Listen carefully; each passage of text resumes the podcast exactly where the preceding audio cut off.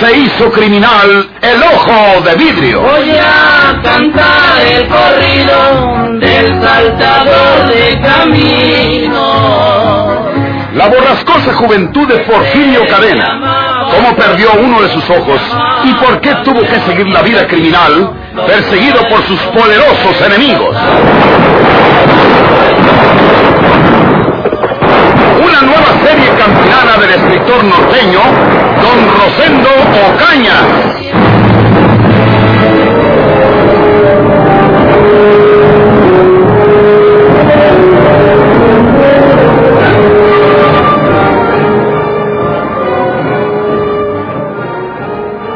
Juana Tobar poseía una belleza natural, desprovista de todos artificios. Era una mujer sencilla y solo el observador de buen gusto sabía descubrir sus encantos.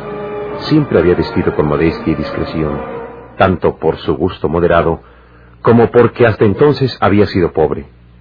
Llegaba a esa edad en que la mujer muestra una belleza madura, pero que de ahí en adelante irá descendiendo y desapareciendo, lenta, pero inevitablemente.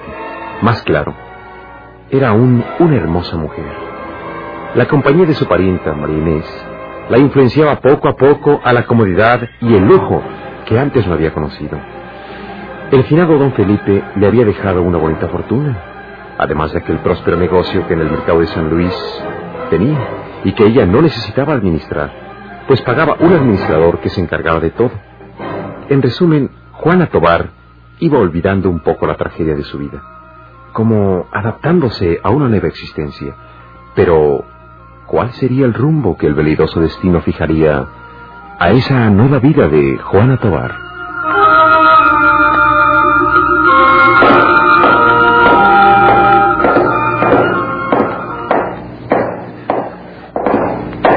Aquella mañana después de desayunar, como de costumbre, Juana Tobar se dirigía a la sala a leer los periódicos del día, que desde en vida don Felipe eran entregados desde temprana hora.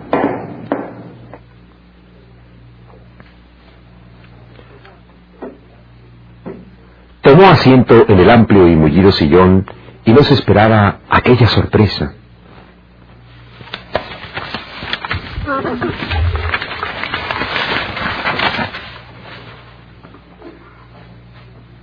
¿Qué dice aquí?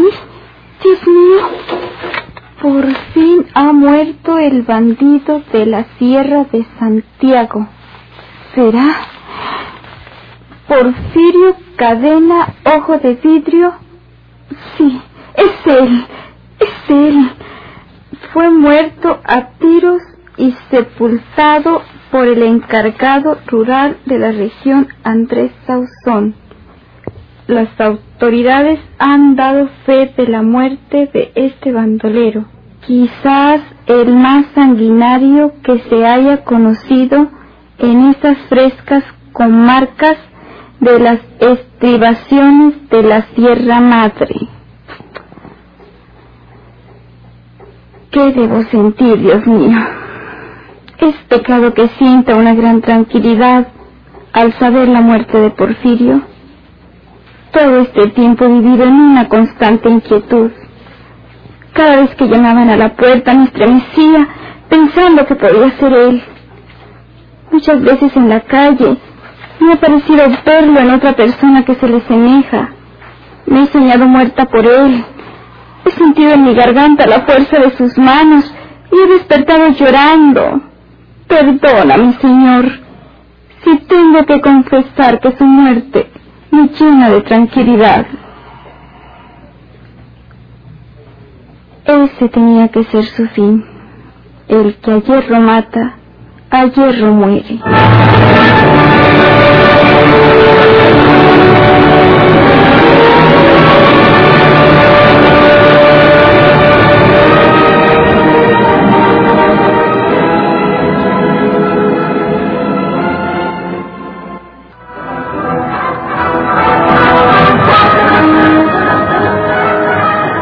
En la oficina del juez de letras hablaban aquella tarde dicho funcionario, el capitán Salazar y Andrés Sauzón.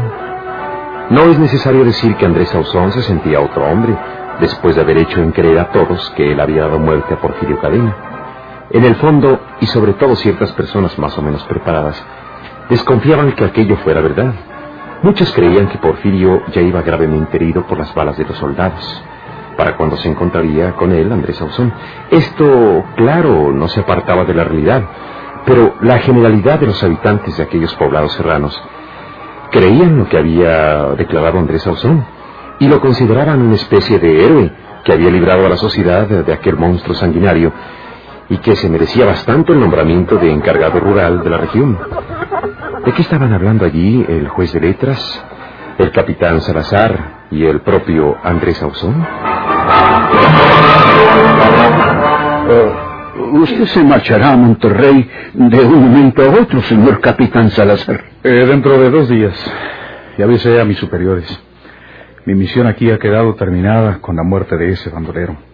¿Qué le iba a decir? Lo que no pudieron hacer tres destacamentos de soldados con el suyo, mi capitán Salazar. Lo hizo su servidor en un rato de resolución.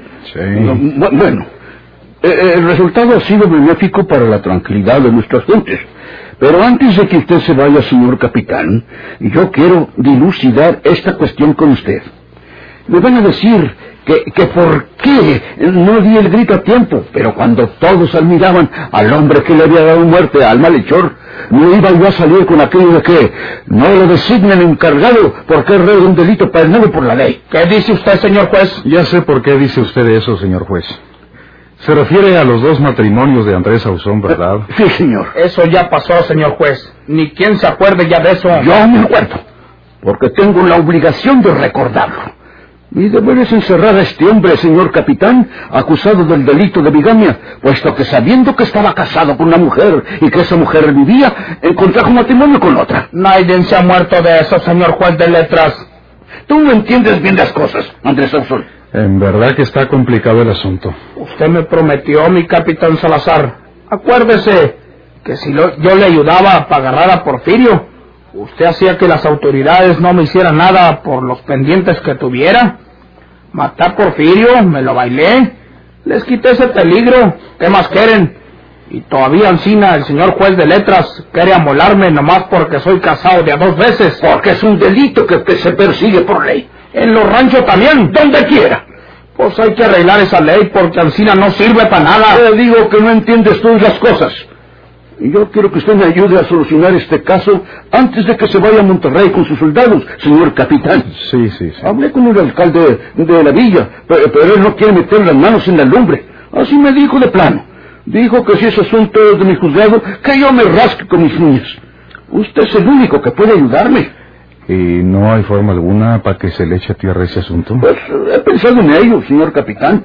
La única forma de echarle tierra al asunto sería que falleciera, pues, una de las dos mujeres, esposas de este señor, porque mientras ellas vivan existe un desorden legal intolerable. Sí. ¿Con quién va a vivir este señor? Pues con la muchacha, con María Jesús. Y luego, ¿qué pasa si viene la otra a reclamar sus derechos de esposa? Pues que se quede reclamando. Mm. Usted no le haga caso. Mm, ¿Qué vas a entender tú nada de eso, hombre? Pues está usted equivocado, señor juez de letras. Yo entiendo muy bien las cosas. Y le voy a decir nomás esto. Déjeme el asunto a mí y yo arreglo esto. ¿Sabe cómo? ¿Cómo? Yo arreglo que Eulogia se vaya a vivir con sus muchachos muy lejos de aquí, a otro estado del país, donde quede olvidada para siempre y se muera cuando Dios se acuerde de ella. Ancina, poco a poco se le va olvidando a la gente que yo me casé por dos veces.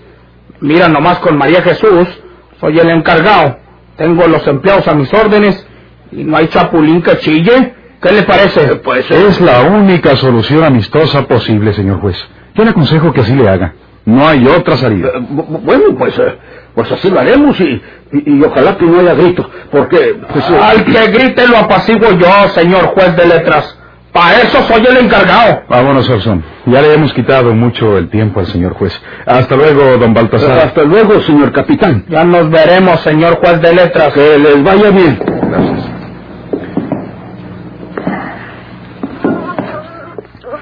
Yo me voy pasado mañana, Andrés Ausón.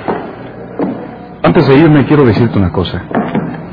Tú no mataste a Porfirio Cadena. Mi capitán. Lo mataron las balas de mis soldados cuando lo íbamos persiguiendo. No, mi capitán Salazar. Sé que Es ustedes... mejor, es mejor que todos crean que lo mataste tú, Andrés. Yo no le voy a decir la verdad a nadie. Haz de cuenta que tú lo mataste como lo creen todos. Bueno, mi capitán, si no lo maté, cuando menos hice su sepultura y lo enterré.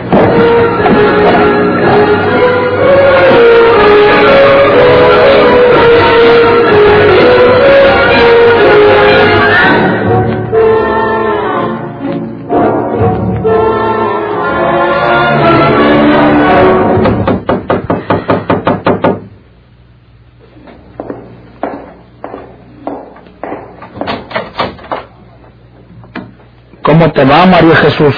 ¿Qué quieres tú? Pues entrar, soy tu marido. Tú entrar a vivir conmigo en esta casa. Tú, el que mató a mi hermano Porfirio. Lárgate al diablo, Mondao. Mira qué vieja desgracia esta.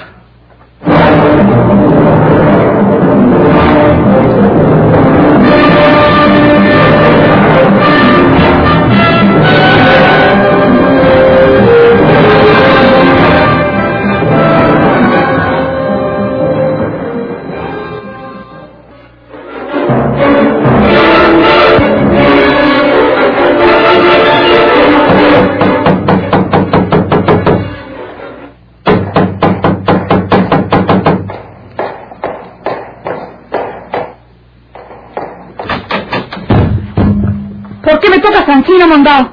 ¿No te acabo de decir que te largues mucho al diablo? Mira, María Jesús, soy el encargado A y... mí qué me importa que lo sellas. Párate, déjame decirte. Te digo que porque soy el encargado, no puedo ponerme a averiguar en la calle con cualquiera. Pues lárgate. ¿Quién te llamó? No cierres la puerta, María Jesús. No me cierres la puerta porque tengo que hablar contigo. Eres mi mujer. Era. Ya no soy. Eres en todavía, aunque no lo quieras, porque somos casados por la ley. Eh, Quiero hablar contigo para que de una vez que he arreglado eso de ti, de Eulogia, para que se sepa si me quedo contigo o me quedo con ella. Pelao descarado. Lárgate con tu logia. Aquí conmigo lo único que te aguarda es esto. ¡Ay! ¡María Jesús! ¡Lárgate, demonio! ¡María Jesús! ¡María Jesús!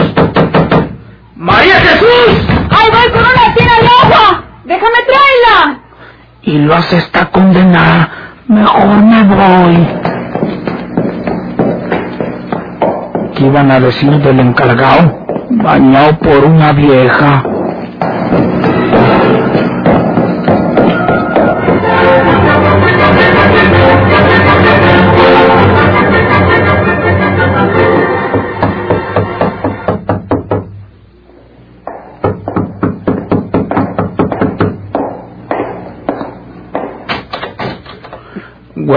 Señora Rafaelita. Buenos días. ¿Qué se le ofrece?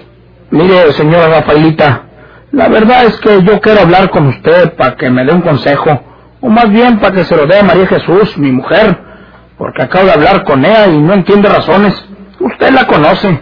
Ahorita acabo de estar hablando con ella y me metió una cachetada y me amenazó con echarme una tina de agua si no me iba de allí. Figúrese, señora Rafaelita. Pase aquí por dentro para que no esté en la puerta. Gracias, señora Rafaelita. Siéntese. Muchas gracias. No necesita usted decirme lo que le pasa a María de Jesús. Usted mismo lo acaba de decir. Yo la conozco. Usted se casa con ella. Luego resulta que es casado con otra mujer. Más tarde le da unos tiros y de remate asesina a su hermano. ¿Quiere usted que lo estime esa mujer a la que le ha causado tanto daño? Porfirio era un bandido, señora Rafaelita. Y si no lo mato yo, me truene a mí. Eso no tiene ni vuelta de hoja. Todos sabemos lo que era Porfirio, pero María de Jesús es su hermana. Tiene que haberle dolido que lo matara usted. ¿Por qué no reflexionó usted en eso antes de matarlo? Pues, eh, Usted hubiera pensado, es hermano de mi esposa, que lo mate otro, no yo. ¿Cualquiera comprende eso, señor Sauzón? Bueno, el caso es este. Eh, yo soy casado con Eulogia y también soy casado con María Jesús. Hablé con el juez de letras. ¿Qué hay de esto? Le dije. Hábleme al hombre. Soy una autoridad, lo mismo que usted. Pues no puedo decirme nada en claro, señora Rafaelita. Como lo oye usted, no puedo decirme de plano si tengo que vivir con Eulogia o con María Jesús. Yo creo que con ninguna. ¿Y por qué no? Entonces, ¿aquí qué hago yo? ¿Me voy a casar otra vez? Jesús, ni lo diga usted, hombre. ¿Quién no le dijo el que el solo hecho de ser casado dos veces, viviendo sus esposas, es un grave delito? Me lo dijo, pero no me puede hacer nada porque soy el encargado. ¿Cuál sería el desprestigio para la autoridad? Si una autoridad como la del juez de letras manda poner peso al encargado, ¿ora yo? Siento mucho no poder ayudarle con un consejo, señor Sauzón, porque no conozco mucho de leyes y de autoridades. Yo quiero que usted le diga a María Jesús que no se ponga al brinco conmigo, que no se ponga josca, con mayor razón siendo yo el encargado, y que se resuelva a vivir conmigo, y que yo le prometo dejar Eulogia con todos sus muchachos, aunque tenga que pasarles diario a las dos. Al cabo ahora soy autoridad, y no falta la movida para sacar unos centavos extras. Yo no puedo aconsejarle nada a ese respecto a María de Jesús, señor Sauzón. En sus sentimientos y en sus escrúpulos debe mandar ella exclusivamente. Y dispénseme, pero estoy preparando la comida. De cualquier modo, muchas gracias, señora Rafaelita. Ya sabe usted que soy el encargado y lo que se le ofrezca, estoy a sus órdenes. Muchas gracias. Usted no tiene idea de cómo pudiera yo arreglar este asunto mm, de mis dos casamientos, señora Rafaelita. No, señor. Será un gran problema para usted mientras vivan sus dos esposas. Y permítame que le hable con toda franqueza. El día en que en lugar del viejo don Baltasar venga un juez de letras más íntegro, lo encierra usted en la cárcel y creo que lo mandará a Monterrey a la penitenciaría y por mucho tiempo. Carancho.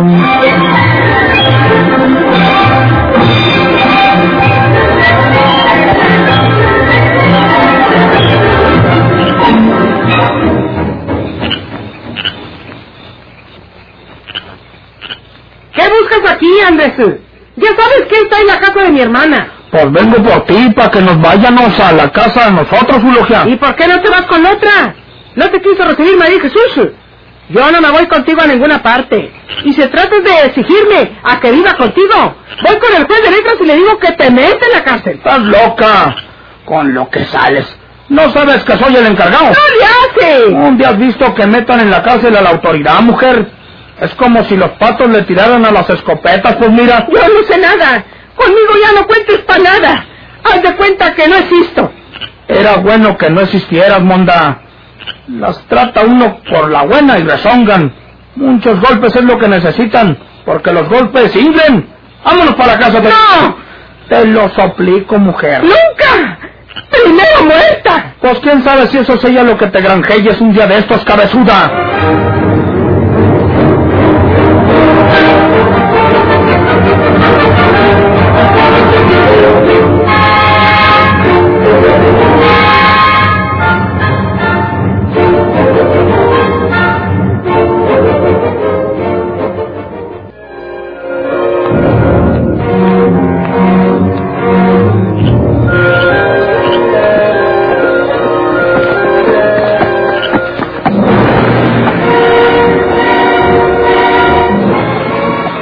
Aquellas noches, regresando de la casa de un amigo donde habían estado jugando desde temprano, el hacendado don Florencio Cavazos iba en su caballo por uno de aquellos callejones que conducen al pueblo. Todo era soledad y silencio en torno de la cabalgadura. Solo los rumores peculiares de la noche. Don Florencio iba preocupado. Había perdido mucho más de lo acostumbrado. El vigoroso busto se balanceaba al compás de la formidable andadura del caballo oscuro Cabos Blancos.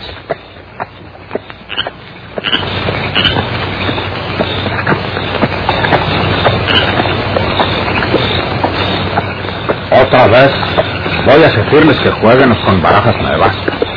Se me hace que ya conocen las cartas y saben lo que uno tiene. Que nada sirve que le toquen a uno buenas manos.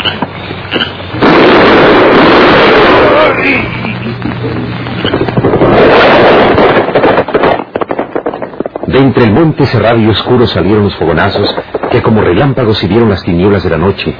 El jinete se dobló y cayó por tierra, mientras el caballo prieto se alejaba al galope.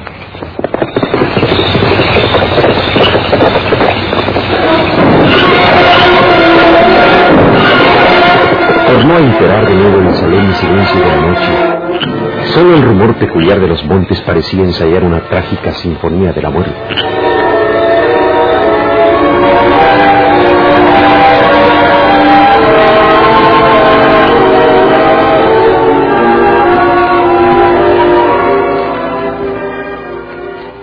Qué se trata, señora María Jesús? Usted me dijo que tenía un trabajo para mí, pero... Aquí está el trabajo, don Jacobo. Esta es la sepultura de mi hermano Porfirio. En la tartana hay una pala grande. Mm, Quite la tierra porque quiero llevarme sus restos para la sepultura en otra parte. mm, ¿Qué se los va a llevar? También en la tartana traigo un costal. Ah, señora. Ándale, no tenga miedo.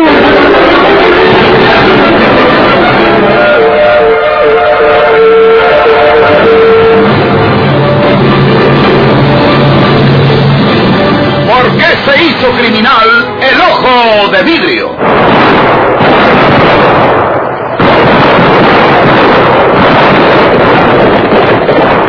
Muchas gracias por su atención. Sigan escuchando los vibrantes capítulos de esta nueva serie rural. ¿Por qué se hizo criminal el ojo de vidrio? Se disfrazaba de para asaltar los poblados. el gobierno mataba a muchos soldados, nomás blanqueaban los cerros, seguros sin calzonado.